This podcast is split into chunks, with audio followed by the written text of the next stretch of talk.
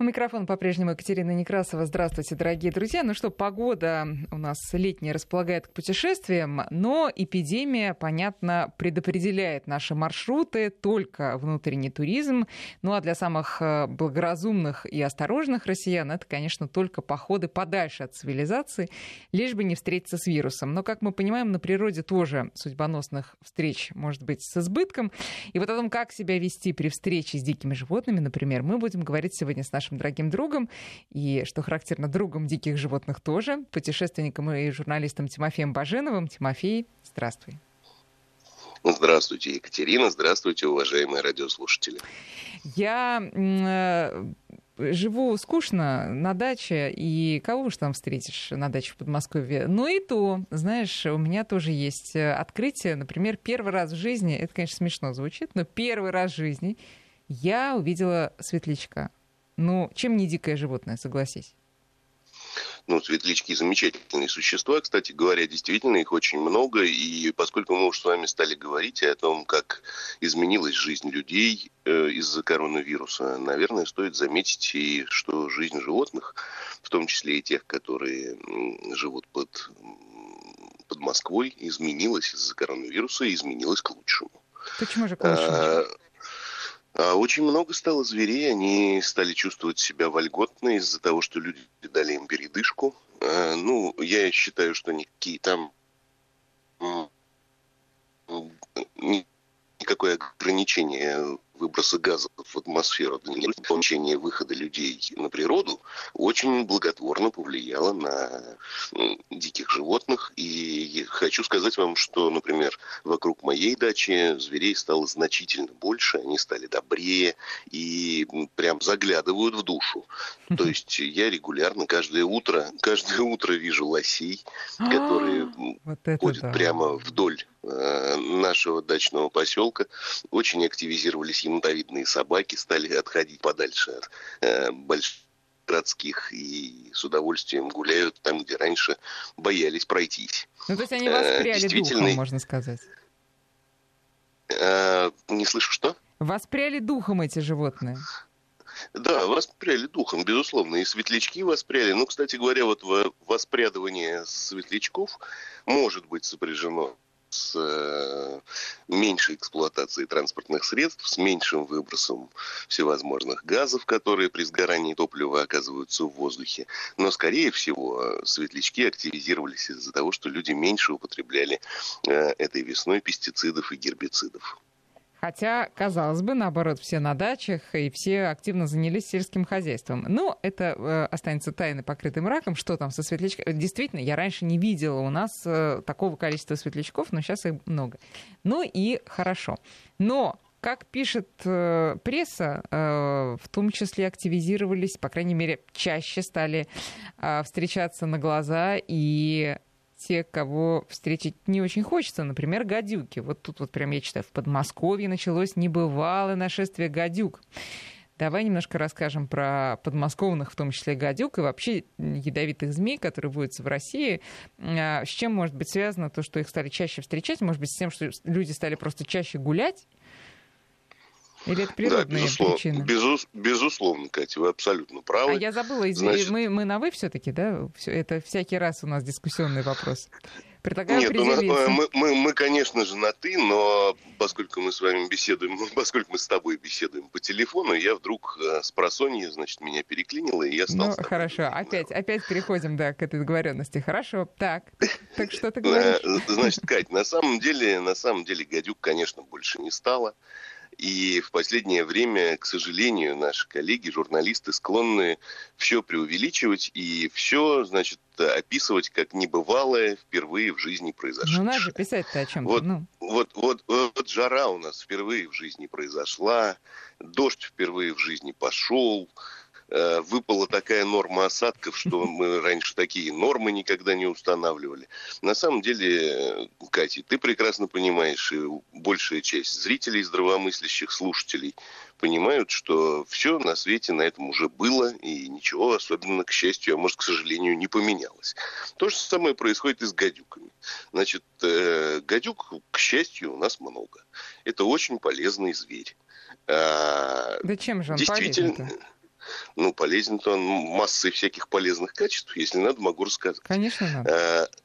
Да, но сейчас сначала расскажу, сколько их, куда их гонят и что так жалобно поют.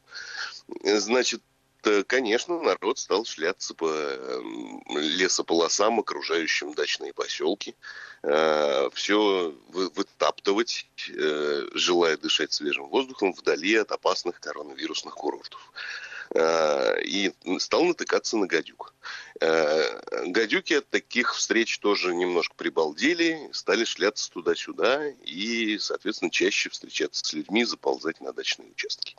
Действительно, меня атакуют всевозможные э, малограмотные слушатели и зрители с вопросами, как убить гадюку на дачном поселке, на дачном участке, как избавиться от гадюк в дачном поселке.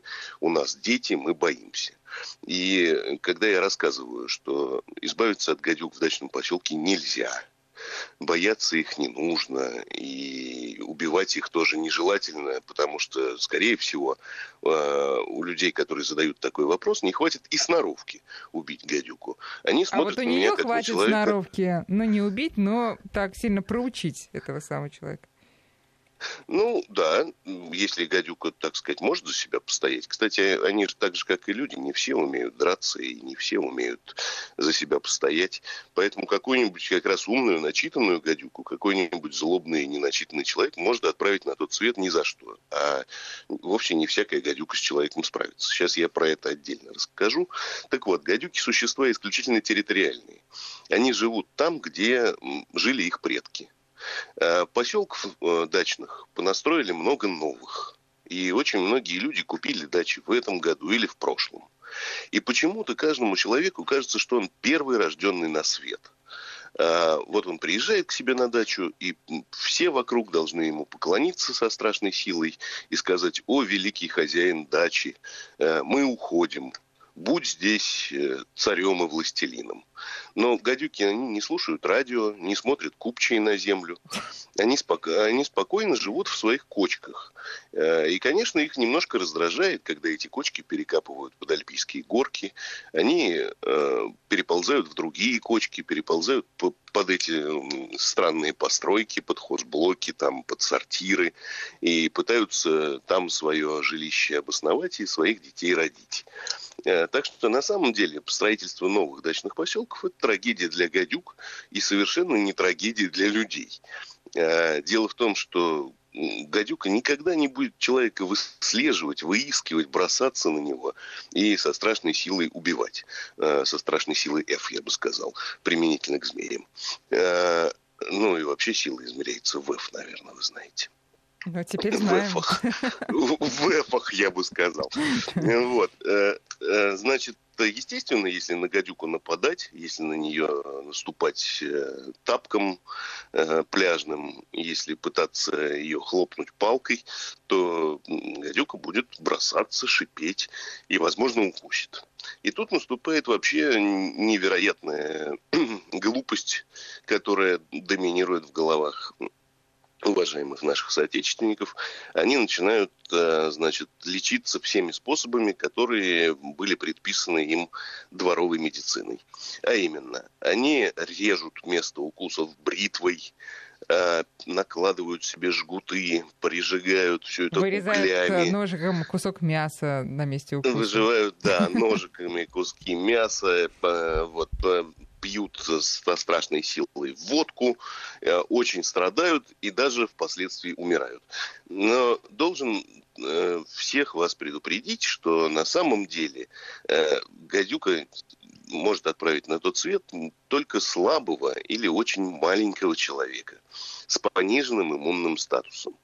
Укус гадюки – это очень неприятная штука, но максимум страданий, которые человек испытает в этом случае, это 4 дня э, отравления схожего с пищевым. То есть будет озноб, будет поташнивать, будет голова кружиться и будет хотеться полежать. В этом случае, э, значит, я рекомендую сладкий черный чай. Ну и в следующий раз быть поумнее. Ну подожди, а, а вот в... Николай Николаевич, сейчас, сейчас. извини, пожалуйста, я просто перебью да. тебя. Николай Николаевич Дроздов, который вот недавно отметил юбилей, по этому поводу э, многие вспоминали его славный путь, и в том числе, что его укусила гадюка, что привело к там, распуханию руки, покраснению, посинению и так далее, еле руку спасли. Ну как это а, вяжется? Вот, честно говоря, этот случай из жизни Николая Николаевича остался для меня доселе неизвестным, но теперь я уже знаю, могу прокомментировать. Так. Значит, э, значит, э, скорее всего, были применены неверные методы лечения. Если вас укусила гадюка, то не, не нужно ни в коем случае ничего резать, прижигать и накладывать жгуты. Нужно принять антигистаминные препараты, любые, какие есть у вас в э, аптечке, Э, в дозировке более трех норм, то есть 4 или 5 э, таблеток. Норма одна таблетка, mm-hmm. а нужно принять 4 или 5 таблеток. Это может быть димедрол, фенкарол, супрастин, тавигил, кларитин, неважно. Э, важно, что такие лекарства очень быстро и эффективно снимают самые опасные э, последствия змеиных укусов, а именно отек квинки, отек дыхательных путей.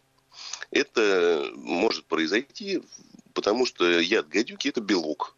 И реакция на чужеродный белок, попавший в организм, может быть очень сильная, аллергическая. Э, собственно, все, на этом воздействие токсическое заканчивается, и начинаются неприятности, связанные непосредственно с действием яда гадюки, который имеет как гемолитические, так и нейротоксические свойства.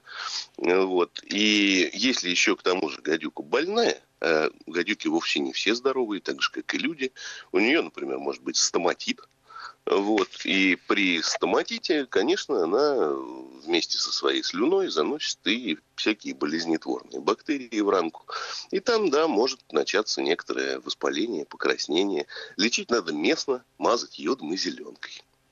Так. Вот. Ну, это э, э, немножко успокаивает, а даже, я бы сказала, так, сильно успокаивает. Но вот, тем не менее, наши слушатели э, задают такой вопрос. Если встретиться с гадюкой, она встала в стойку, что делать?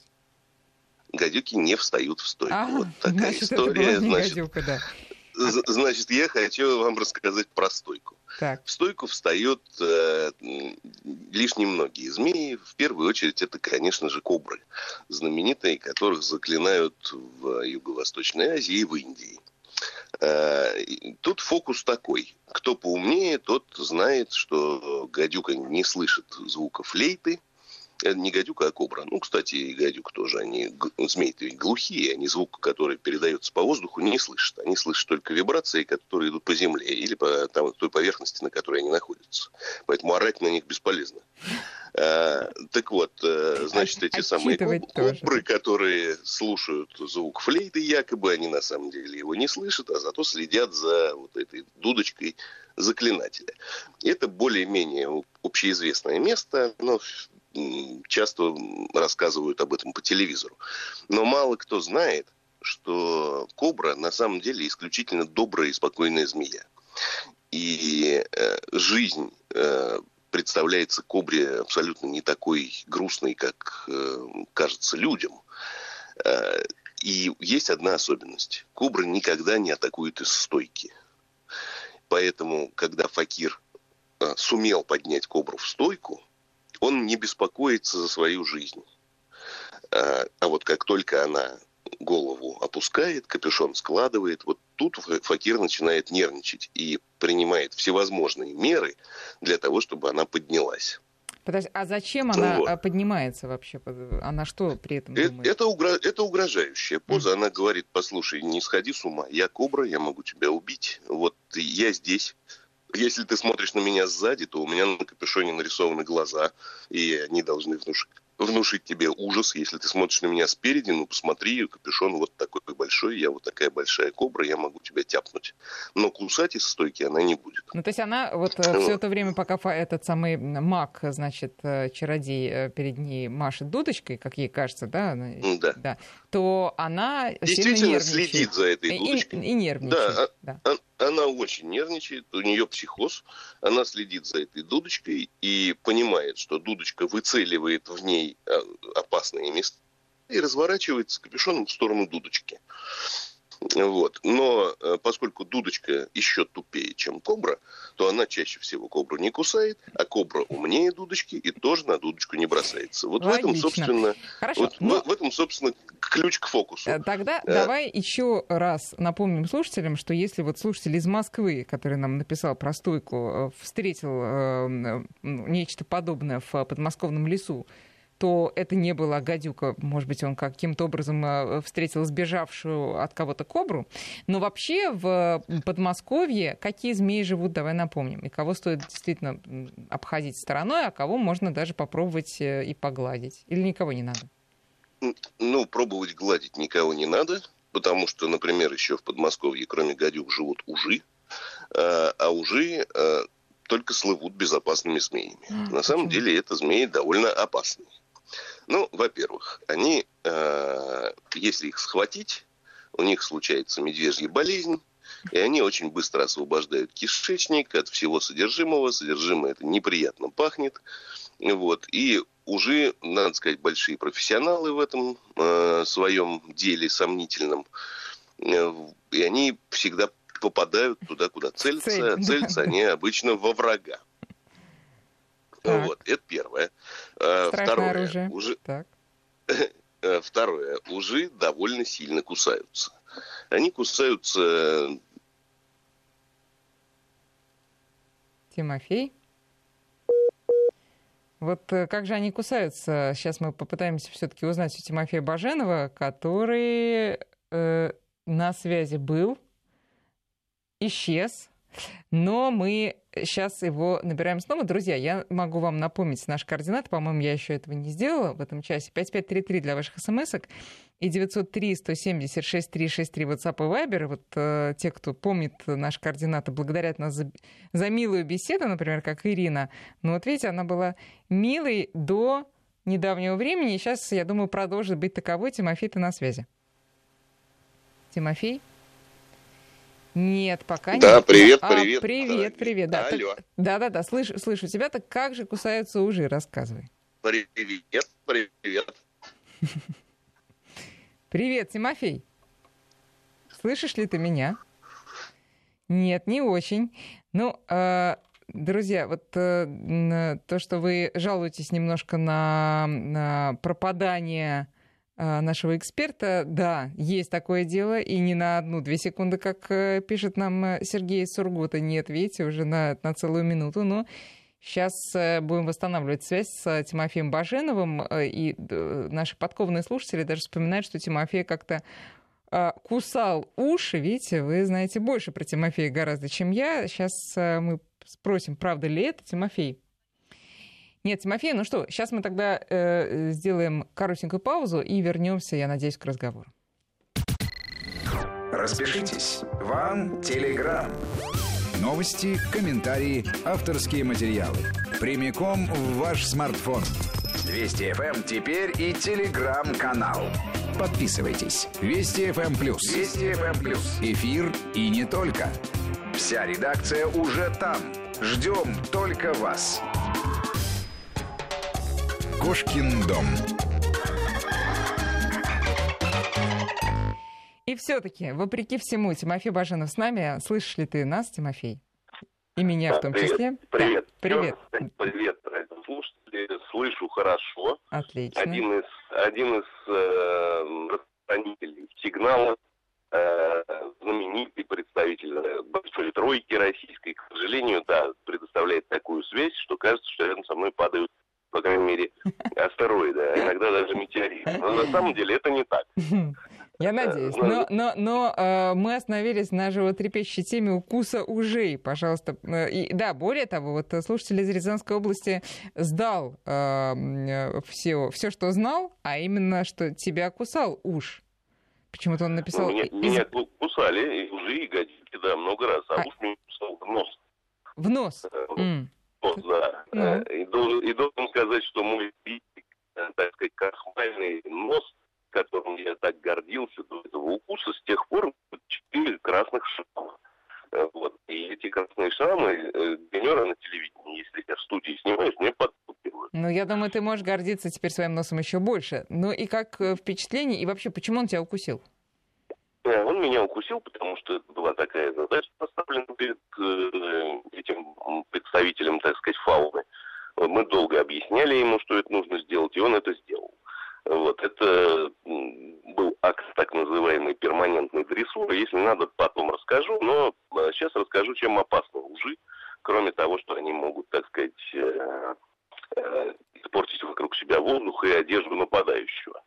Они так же, как и гадюки, кусаются передними зубами. Надо сказать, что эти зубы закреплены в черепе змеи не, не твердо, как у нас с вами, а они шевелятся. Все кости черепа у змеи подвижны.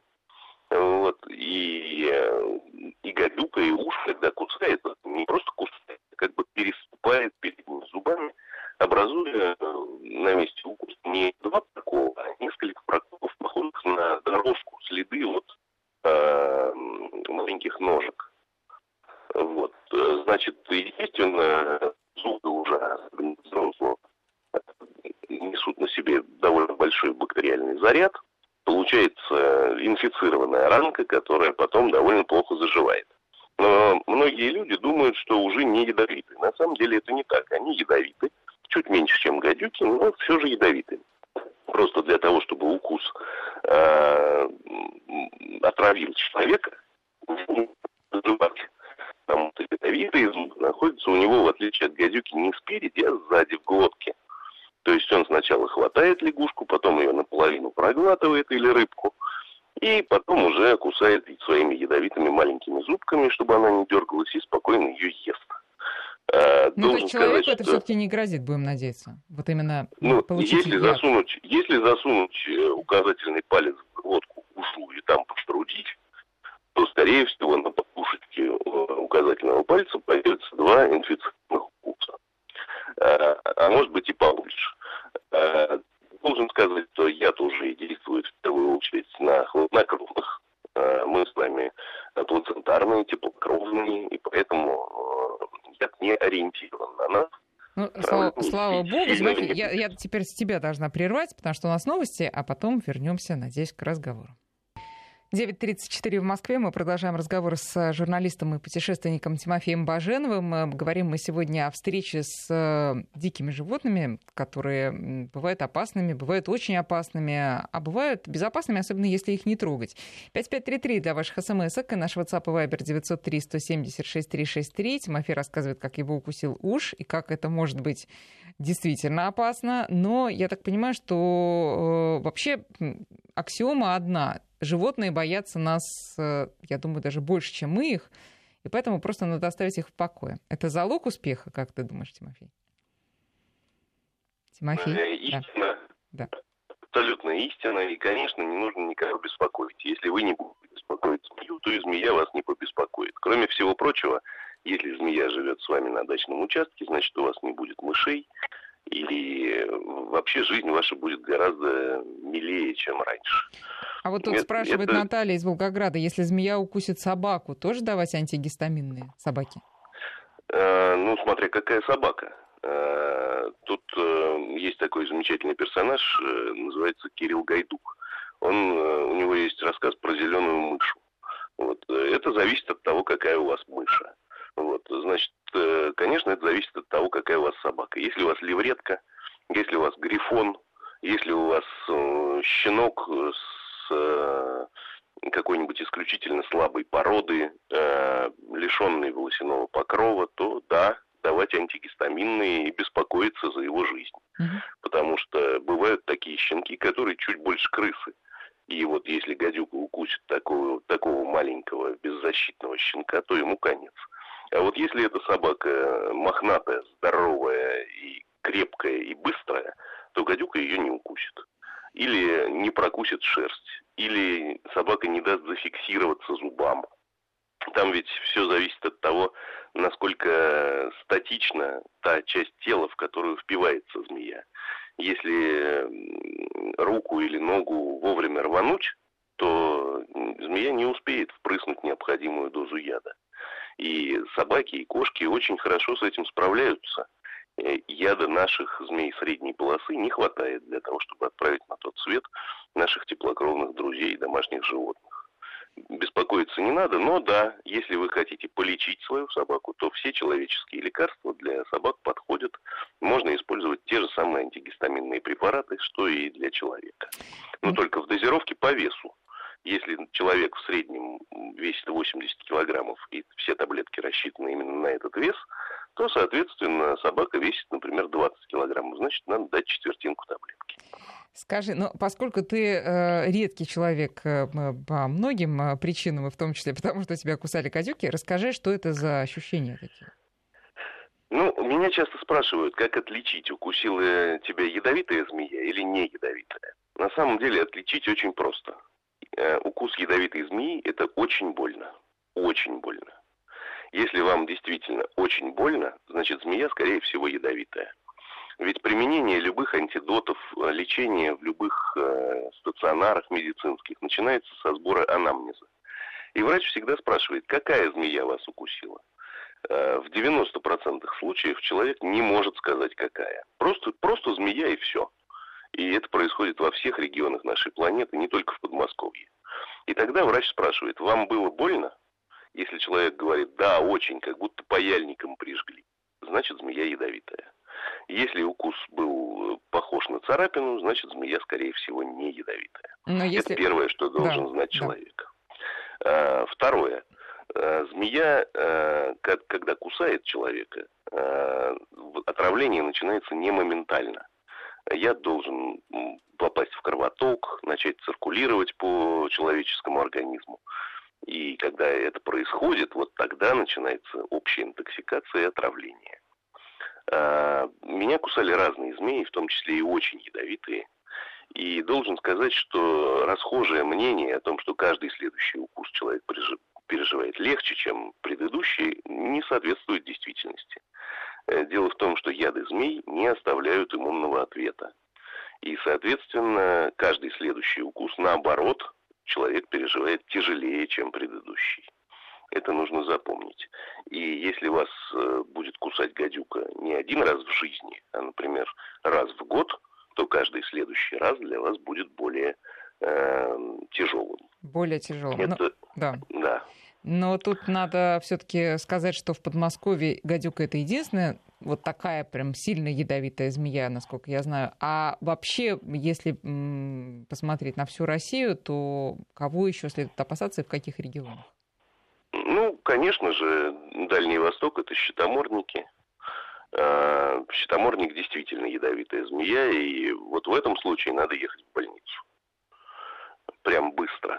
И, и э, те же самые рекомендации. Ни в коем случае не режем, не накладываем жгутов, не прижигаем. Можно попробовать отсосать яд из укуса. Но тут такое дело. Нужно быть уверенным в том, что у вас во рту нет никаких микротравм нет э, стоматитов, нет недавно удаленных зубов, нет никаких язвочек, порезов, прикушенных щек и так далее. Потому что яд, попавший в конечность человека, это не, э, скорее всего, не смертельно. А вот яд, попавший э, близко к головному мозгу, это действительно опасно. И если насосаться змеиного яда из укуса и занести его куда-то в район глотки и гортани, можно отправиться на тот свет довольно быстро. Э, продаются такие приборчики в аптеках, не во всех, но в некоторых продаются, они называются экстракторы. Это такой шприц наоборот.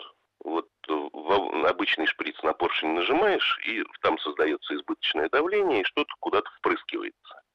А в экстракторе создается отрицательное давление. То есть вы нажимаете на поршень, а, значит, на обратном конце получается нечто вроде банки, которую доктора ставят при острых респираторных заболеваниях.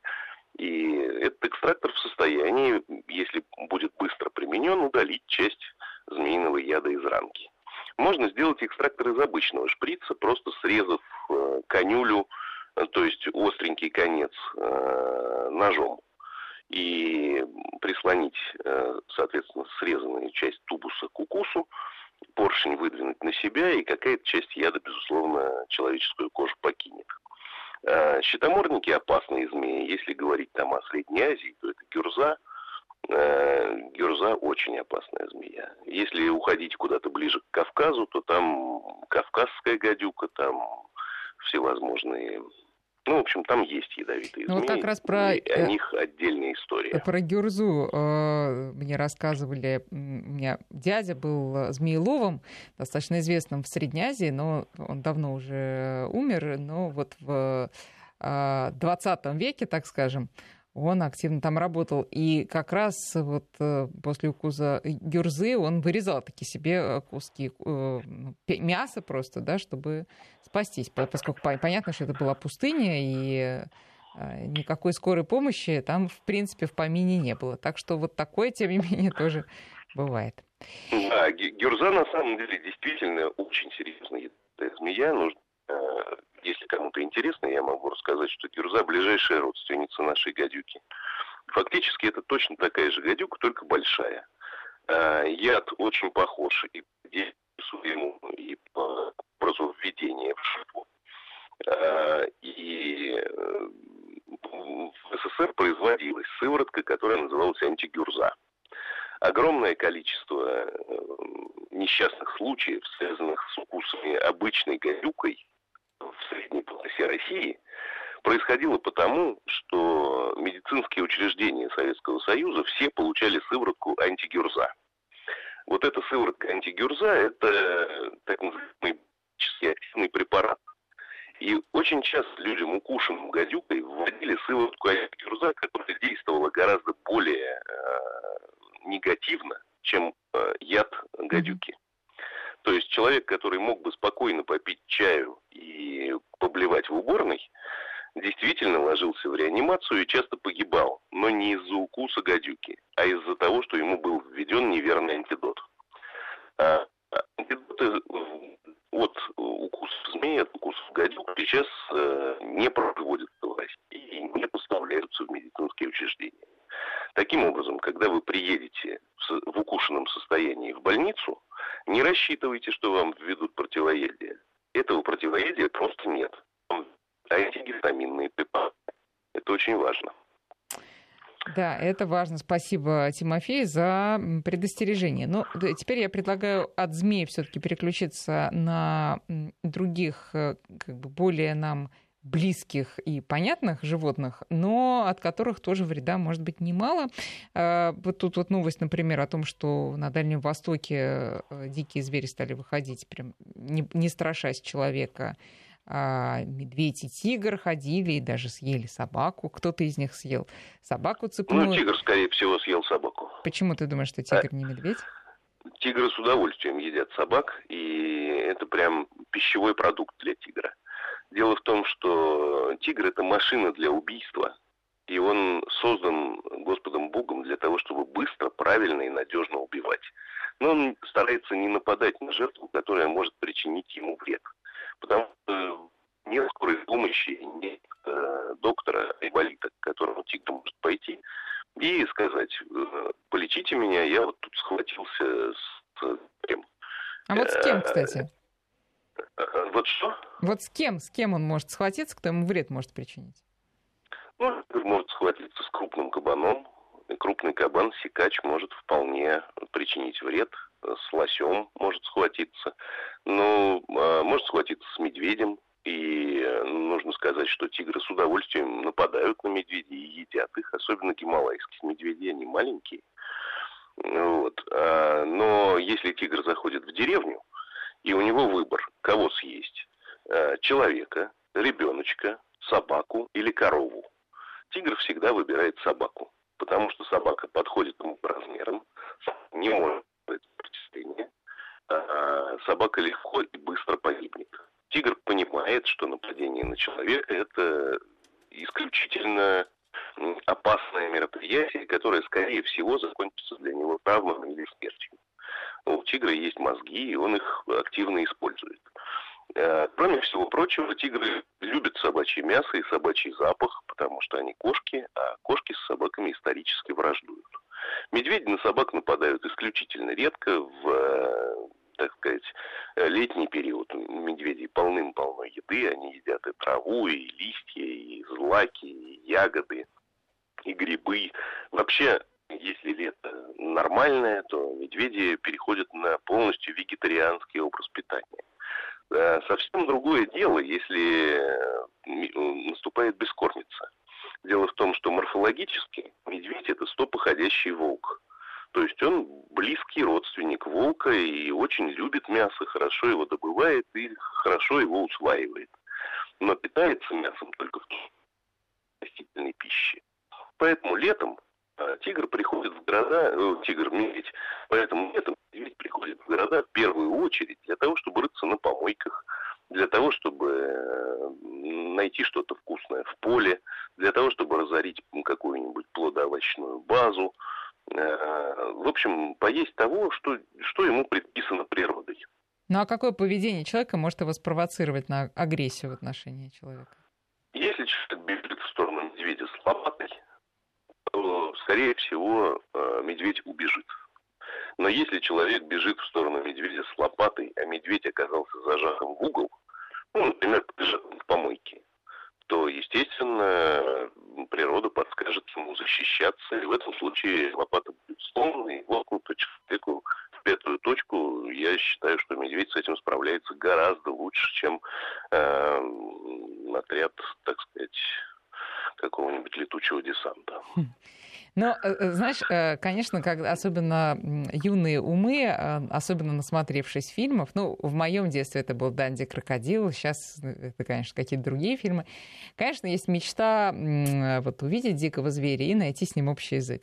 И даже вот пока ты рассказывал про тигра, мне вспомнилась баллада о тигре поэта Ильи Сервинского. Такое романтическое, конечно, стихотворение о том, как на него напал тигр. А он Пропало, стал... опять у нас мобильная связь бракует. Ну, а, я Не надеюсь... Слышу, что вспомнилось? Э, баллада о тигре поэта Ильи Селеминского, романтическое произведение о том, как на него напал тигр, а он стал почесывать его за ухом. И тигр э, затих и размяк, разомлел и, в общем, отстал от него. Понятно, что такого в жизни не бывает, но хоть на что-то человеческое они способны. То есть или это э, только два варианта. Страх либо агрессия, или есть какие-то все-таки третьи состояния, которые мы можем списать на некой, некое подобие человеческих чувств? Вот представьте себе, что вы очень голодны и пришли э, в продуктовый магазин, в универсам. Подходите к прилавку, где выложены колбасные изделия. Э, и вы вежливо говорите продавцу. Будьте добры, э, вареной колбаски полкило. Продавец заворачивает, вы берете эту колбаску, идете домой и там ее едите. Это нормальное для вас поведение. Точно так же и тигр а, смотрит на все живое и понимает, что все живое – это продукты для еды. Но если он э, нормален, то он возьмет то количество еды, которое ему нужно, и спокойно съест в тех кустах, где ему это будет комфортно. Вот только в этом случае огромное количество теплокровных остается живы остаются живы. В случае, если у тигра что-то в голове переклинило, он э, ведет себя как э, ненормальный человек в универсальном магазине. То есть он набрасывается на этот прилавок с колбасой и начинает от всей колбасы откусывать куски и жадно их глотать. Это бывает очень редко, но бывает. Людям таким заворачивают руки за спину и везут их в дурдом. А тигров таких объявляют людоедами и, значит, Э, на них выдается специальная лицензия на отстрел. И тигры про себя это тоже понимают. Они понимают, что никогда не нужно брать лишнее. Поэтому, да, тигр может посмотреть на толпу школьников, которые гуляют по лесу э, во время урока э, природоведения, вот, и подумать, зачем я буду связываться с этими э, визгливыми школьниками. Пойду-ка я и съем поросенка. Или пойду-ка я и съем олененка. И уйдет в другую сторону. Но если толпа школьников начнет показывать тигру, какие они вкусные, какие они доступные и какие они, значит, э, удивительно, удивительные продукты, то он, конечно, эти продукты на зуб попробует. А, а нападение тигра – это большая честь. Вот э, для меня было бы большой честью, если бы тигр на меня напал и съел. Ну, Тимофей, что ты тигра в лесу. Ну, это так и есть. Но найти тигра в лесу и заставить его на себя напасть, это огромный труд, на который чаще всего человек не способен. Вот. Чего не скажешь о медведе. Вот если медведь ходит по деревне и начать его задирать, то он есть тебя, скорее всего, не будет, а вот шею свернет запросто. Но если ты встретился в лесу с медведем, а, то э, как было еще с одним моим знакомым, он действительно пошел там э, в лес гулять, встретился с медведем, стал кричать очень сильно. Медведь убежал. Это правильная тактика? Это правильная тактика, да. Тем более, что все остальные тактики ведут к смерти. Значит... Э... Остальные это какие, например? Ну, ну бежать за медведем. Это опасно и приведет к смерти. Попробовать убежать от медведя. Это опасно и ведет к смерти. Попробовать залезть от медведя на дерево. Это опасно и ведет к смерти. Значит, для того, чтобы испугать медведя, э, лучше, конечно, выстрелить из ружья или из ракетницы. Если никаких огнестрельных э, устройств при вас нет, то нужно поднять руки вверху, Ох, все пропало.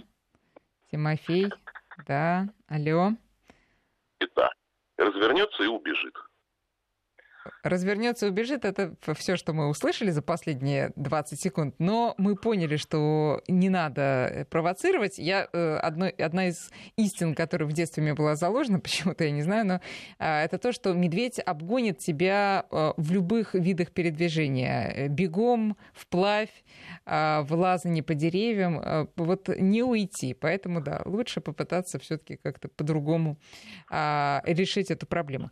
Осталось у нас немного времени. Я еще хотела спросить о встречах с животными, когда ну, действительно, мы для них э, особенно опасны. Это когда, например, э, мать будет защищать своего детеныша или свой выводок.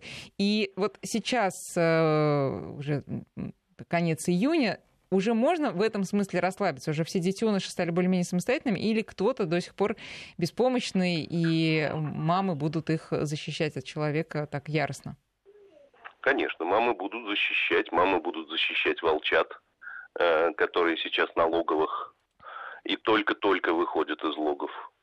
Мамы будут защищать э, медвежат, которые вышли из берлог и ходят следом за мамой по лесу. Мамы сороки будут защищать сорочат, мамы вороны будут защищать слетков, воронят. Э, вообще любой контакт, который может произойти между человеком и представителем дикой природы – будет расценен как э, нападение. Да, к сожалению, Тимофей, я э, думаю, что мы сейчас все-таки прервемся, потому что очень э, большие провалы у нас, увы. Но в любом случае у нас э, осталось э, совсем мало времени. Я и мы все благодарим Тимофея Баженова за, как всегда, очень интересный рассказ.